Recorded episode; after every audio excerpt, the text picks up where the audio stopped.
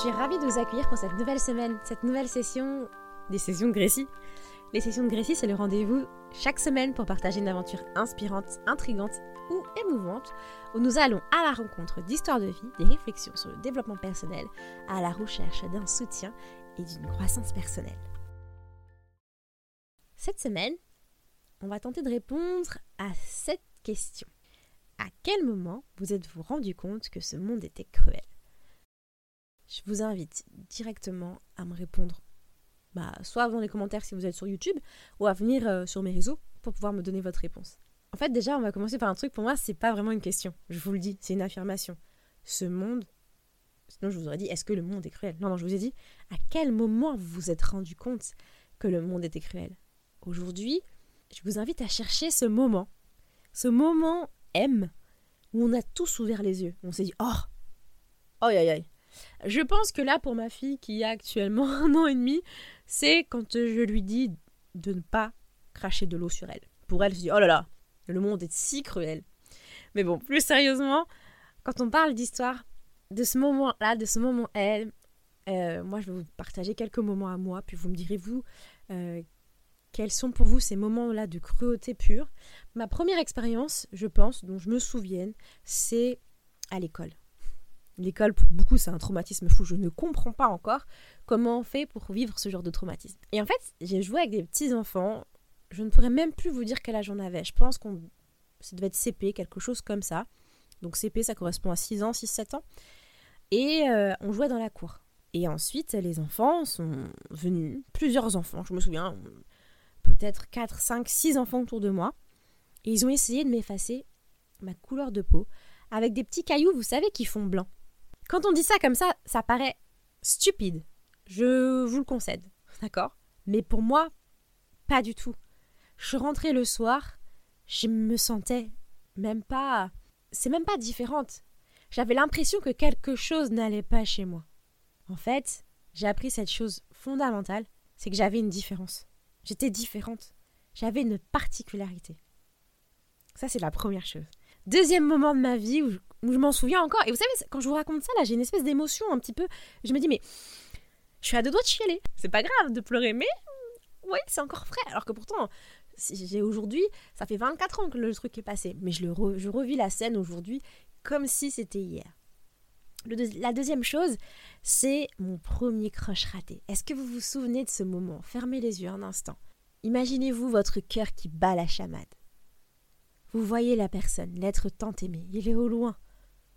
Encore une fois dans la cour de l'école, mais il est au loin. Il se balade, il a l'air si beau, si grand, si fort. C'est la première fois que votre cœur bat aussi vite. Parfois vos mains vont devenir moites, juste en sentant son parfum, ou juste parfois lorsqu'il va venir vous effleurer, vous dire un bonjour, un bonjour où en fait il ne vous salue pas vous particulièrement, mais vous, vous avez l'impression que c'est vous. Votre cœur s'emballe, votre langue a envie de sortir de votre bouche, vous sentez que ah vous allez brûler. Et là, vous vous lancez. Vous avez enfin cette énergie, vous allez aller au devant et moi j'étais une imaginez une petite euh, jeune fille à couette, une petite noire à couette qui court avec sa petite robe et qui est si heureuse, qui va vers son amoureux, enfin dans un sens, donc la personne qu'elle aime, et elle va lui dire Est-ce que tu veux être mon amoureux? Et là, on va se prendre un rire. Un rire euh, sec, franc. Et en plus, il va le dire à tous ses copains. Parce que c'est pas suffisant. Et en fait, ce jour-là, bah, ça fait mal, hein. Ouais, hein. C'est cru. On se rend compte que le monde est cruel parce qu'en plus, tout le monde va se moquer de vous après. Mais j'ai surtout appris que tout le monde ne peut pas nous aimer en retour. Je vais continuer rapidement, mais sans vous faire des projections à chaque fois. Mais est-ce que vous vous souvenez du moment où vous a appris que les guerres, c'était pas. En fait, c'était mal. que c'était injuste? C'est bête ce que je dis. Une guerre, c'est mal. Une guerre, c'est un État qui déclare à un autre État que ce que l'autre fait n'est pas bien. C'est une compétition d'ego pure et simple. Et on en voit des êtres vivants, des êtres qui ont une famille, des gens se faire tuer. Et ben, vous savez, ce jour-là, j'ai appris qu'il fallait aimer son pays, parce que moi, j'ai la chance d'être dans un pays où il n'y a pas de guerre, ou en tout cas pas d'affrontement sur mon terrain. Et j'ai aussi appris à chercher la sécurité. Mon besoin de sécurité vient de cette cruauté. Bon, et puis après, plus grand parce que je vais un petit peu quitter ce monde de l'école, mais quand même, moi, toutes mes histoires, elles vont un petit peu tourner autour de ça. Euh, moi, j'aurais pu devenir euh, médecin parce que c'est quelque chose que je voulais énormément, j'aurais pu le devenir, c'était vraiment pour moi une vraie volonté, mais j'ai aussi appris qu'on ne pouvait pas avoir tout ce qu'on voulait dans la vie parce que, eh ben, il y a des règles, il y a des lois, et ça, on l'apprend très très vite, même très très jeune. Je sais pas pourquoi j'en parle à ce moment-là de ma vie, mais c'est vraiment ça qui m'a le plus marqué. Et puis pour finir, avec le dernier point, je pense, que je voudrais aborder, c'est encore une autre façon d'aborder ça, la cruauté de ce monde. Est-ce que vous vous souvenez du 11 septembre? Nous, en tant que Français, on a vécu les choses de loin. Mais est-ce que vous vous souvenez? Parce que moi, je me souviens d'être rentrée de l'école, j'étais de la... au collège, il me semble, à ce moment-là, et je rentre du collège et j'ai ces images catastrophiques devant le visage. Et je dis à mon père, oh, ce film, qu'est-ce que c'est? Et il me dit, non, c'est pour de vrai. Et là, je me dis, mais je dis à mon père, mais papa, mais pourquoi il y a des gens qui ont été écrasés un avion sur d'autres gens? Et puis là, euh, mon père, il me dit, ouais, mais le monde, c'est comme ça. Oh, cette douleur, cette souffrance que j'avais en moi. Après, on me dit, oui, mais parce que Gracie, tu dois être hypersensible. Soit, mais quand même. Je me suis dit qu'en fait, il y a des gens qui, un jour, pourront peut-être me faire du mal sans me connaître parce que c'est comme ça. Et à ce moment-là, avec tout ce que je vous raconte là, après ce que vous, vous avez vécu aussi, je pense que ça vous a sûrement fait remonter des émotions, remonter des choses. Après avoir vécu et éprouvé la cruauté du monde, je me suis dit j'avais deux choix. Et ça, c'est une discussion que j'ai vraiment eue il n'y a pas très longtemps avec moi, enfin pas très longtemps, on s'entend, quand j'ai pu un petit peu conscientiser tout ça. Et je me suis dit, soit je me laisse envahir par cette émotion, en me disant, waouh, c'est dur en fait, ce qui se passe, c'est lourd, et plonger, soit je vais m'en servir. Mais bon, là je vais vous dire ah j'ai trouvé la solution, j'ai réussi, waouh, je vais m'en servir. Je fanfaronne un peu, je pense qu'il y a une grosse grosse part d'inconscient. Mais notre cerveau, il encaisse l'info et il arrange. Voilà. Même si vous avez parfois des petits parasites, des choses qui vont vous empêcher de le ranger correctement, parfois ça va surgir, parfois. Mais en fait, moi, ce que je vais faire, c'est que je vais travailler ma résilience. Et ce, depuis toute petite. Vraiment, c'est quelque chose que je vais travailler, cette résilience. On se dit qu'on est résilient ou on l'est pas. Moi, je ne suis pas d'accord. Je pense qu'on est tous capables de pouvoir se remonter les bretelles. Vous voyez ce que je veux dire? On est tous capables de se mettre un coup de pied dans le derche. voilà, je vous, laisse, je vous chercher ce que c'est que le mot derche pour ceux qui ne savent pas. Mais on est tous capables. Vous comprenez l'info Vous avez l'image ou pas? Alors oui, il y en a certains qui auront plus de difficultés que l'autre. Mais moi, je vais vous présenter là mes quelques tips qui me permettent aujourd'hui de travailler cette résilience. Petit 1, quand je suis... Petit 1. La fille a cru qu'elle faisait un, un, exposé, un PowerPoint, premièrement. Non, pas du tout. Mais c'est plus pêle-mêle que petit 1, à vrai dire. Je vais toujours chercher à trouver refuge. Mais je pense que, oui, c'est la première chose que je vais faire. Je vais trouver refuge auprès de mon entourage, de ma petite famille. Vous voyez? Mon père, ma mère, mes sœurs. Parfois, ça peut être mon chéri, mes ma meilleure amie, celle que vous savez, celle qu'on appelle la meilleure amie, mon ami proche. Et puis par extension, maintenant, ça commence à être aussi ma communauté sur les réseaux sociaux.